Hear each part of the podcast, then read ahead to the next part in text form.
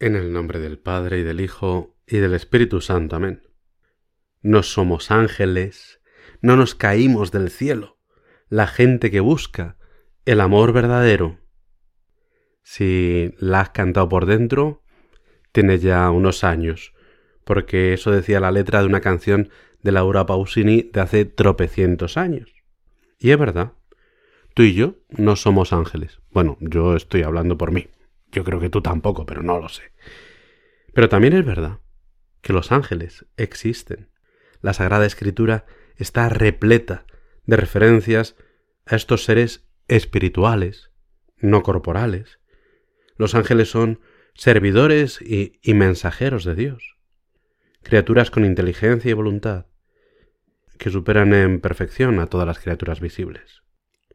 El punto 332 del Catecismo de la Iglesia Católica hace un rápido resumen de algunas intervenciones angélicas que aparecen en la Sagrada Escritura.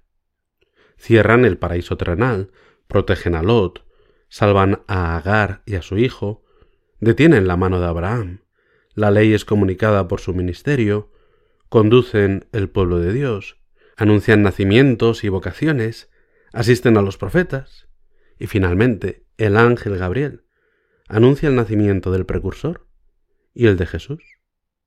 Y los ángeles también están muy presentes en tu vida, Señor. Entonan el gloria a Dios a, pleno pulmón. Bueno, supongo que no tienen pleno pulmón, o sea que no tienen pulmón, a, pleno espíritu, entonan el gloria a Dios para anunciar tu nacimiento. Protegen tu infancia, dando instrucciones a José sobre cómo tiene que comportarse. Te sirven en el desierto después de las tentaciones. Te reconfortan en la agonía del huerto, y son los encargados de anunciar la buena nueva de tu resurrección.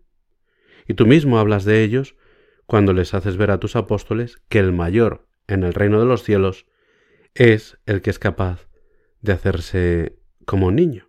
Y les adviertes, cuidado con despreciar a uno de estos pequeños, porque os digo que sus ángeles están viendo siempre en los cielos el rostro de mi Padre Celestial.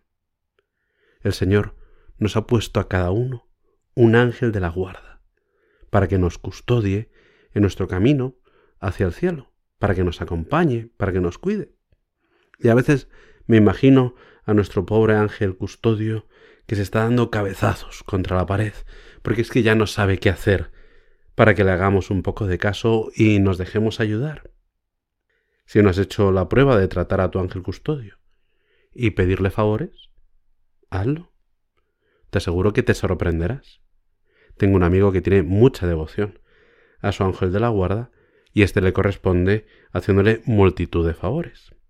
Por ejemplo, me contó una vez que cuando terminó la carrera le contrataron en un colegio, pero un día antes de empezar a trabajar en el colegio le llamó el gerente para explicarle que, que les faltaba una documentación, sin la cual al día siguiente pues todavía no, no podían formalizar el contrato, y porque le faltaba el título que acreditaba que había terminado la carrera de magisterio. Así que le dieron la mañana libre del día siguiente y fue a la facultad para hacer la gestión, consiguió efectivamente el título y lo guardó en una carpeta. Como se conoce bien y sabe que es muy despistado, pues se dijo a sí mismo que no podía separarse de esa carpeta en ningún momento. Pero cuando se montó en el metro para dirigirse al colegio a entregar la documentación, se sentó al lado de una chica que también estudiaba o que iba a estudiar magisterio y, empezaron a hablar.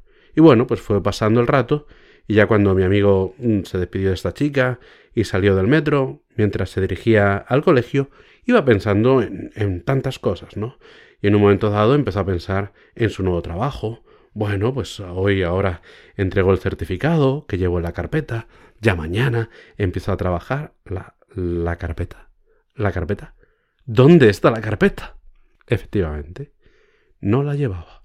Así que salió disparado hacia el metro porque sabía que tenía que entregarla aquel día. Si no, ¿con qué cara iba a, llegar al trabajo a decirle al gerente, bueno, venía con la carpeta, con la documentación y, y me la ha olvidado en algún sitio? El gerente se preguntaría que a qué tipo de persona estaban contratando. Y cuando llegó al metro, se puso a rezar a su ángel custodio para encontrar esa carpeta con la documentación y aunque lo normal habría sido tomar el metro en la misma dirección en la que había venido, para llegar hasta la última estación, y, preguntar si habían dejado la carpeta en objetos perdidos o algo, pues al rezar al custodio sintió la necesidad de montarse en el tren en dirección contraria. Y se montó el en el tren en dirección contraria. Y al llegar a una parada que, que no recuerda, sintió también la necesidad de bajarse en esa estación precisamente. El andén estaba totalmente vacío. Simplemente había una persona de seguridad al final del andén. Mi amigo se, dirigió a esa persona y, y, le dice Oye, perdona. Y el hombre le interrumpe ¿Una carpeta? Eh, pues sí. Y le acompañó a su garita y este hombre, el de seguridad, sacó la carpeta roja en la que iba su documento y le dice Hace unos minutos ha venido un señor vestido con una gabardina y un sombrero y me ha entregado esta carpeta y me ha dicho que vendría un chico a por ella. ¿Seguro que ahora mismo ya estás pensando algo que le puedes pedir a tu ángel de la guarda? Pues pídeselo, con confianza. Además, consuela muchísimo esta reflexión que San José María dejó escrita en surco. El ángel custodio nos acompaña siempre como testigo de mayor excepción. Él será quien en tu juicio particular recordará las delicadezas que hayas tenido con nuestro Señor a lo largo de tu vida. Más, cuando te sientas perdido por las terribles acusaciones del enemigo, tu ángel presentará aquellas corazonadas íntimas, quizá olvidadas por ti mismo, aquellas muestras de amor que hayas dedicado a Dios Padre, a Dios Hijo, a Dios Espíritu Santo. Por eso, no olvides nunca a tu custodio.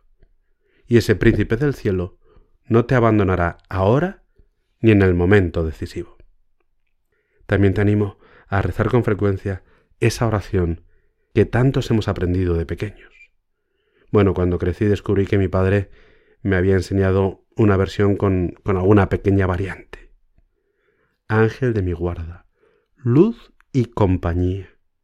No me desampares, ni de noche ni de día. No me dejes solo, que si no, menudo porrazo que me daría.